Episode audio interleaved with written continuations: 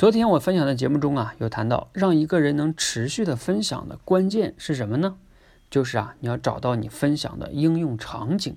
如果你没听呢，你可以出门左转听一下。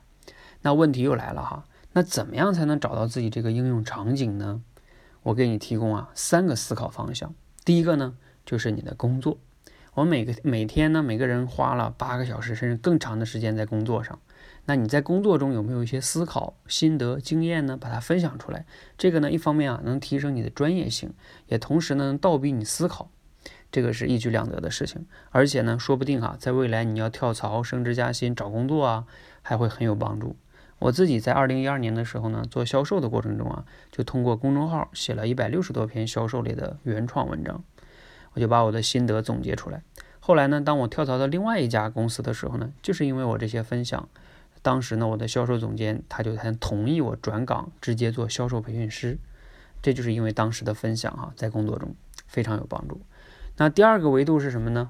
你说啊，如果我哎工作中不想分享是吧？没啥可分享的。还有一个维度，你总有一点兴趣爱好吧？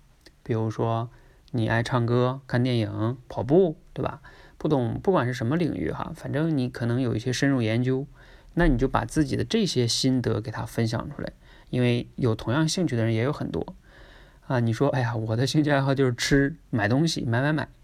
哎，其实吃跟买买买，你只要是资深的人哈，也是有很多心得可以分享出来的。不是说有资深资深的吃货，包括什么买手哈等等等等，其实你看也是有专业性的。甚至哈，你可以把爱好慢慢的发展成自己的副业，甚至是你的事业。我自己在二零一四年的时候呢，当刚开始啊录这个说话类的口才类的电台节目，也纯粹就是因为在口才的贴吧上看到了一些人受口才的困扰，我就是凭兴趣开始去分享，当时也没想着要做什么，哎，后来没想到呢，啊粉丝越来越多啊，就成为我的副业。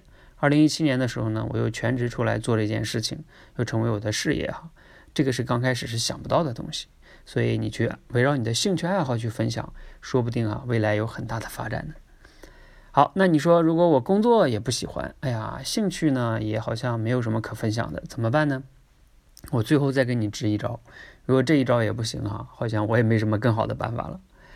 啊，什么招呢？就是啊，我们每个人呢在生活跟工作中呢，总会遇到各种各样的问题啊，也许是孩子不好好写作业，也许是你自己有拖延症，是吧？也许是你口才不好。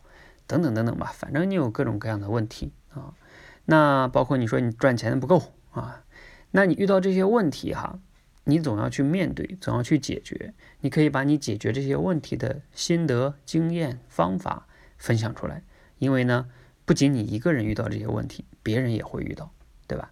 那你分享出来之后呢，有可能就会帮助一些和你同样有这个问题的朋友，是不是也是一条思路呢？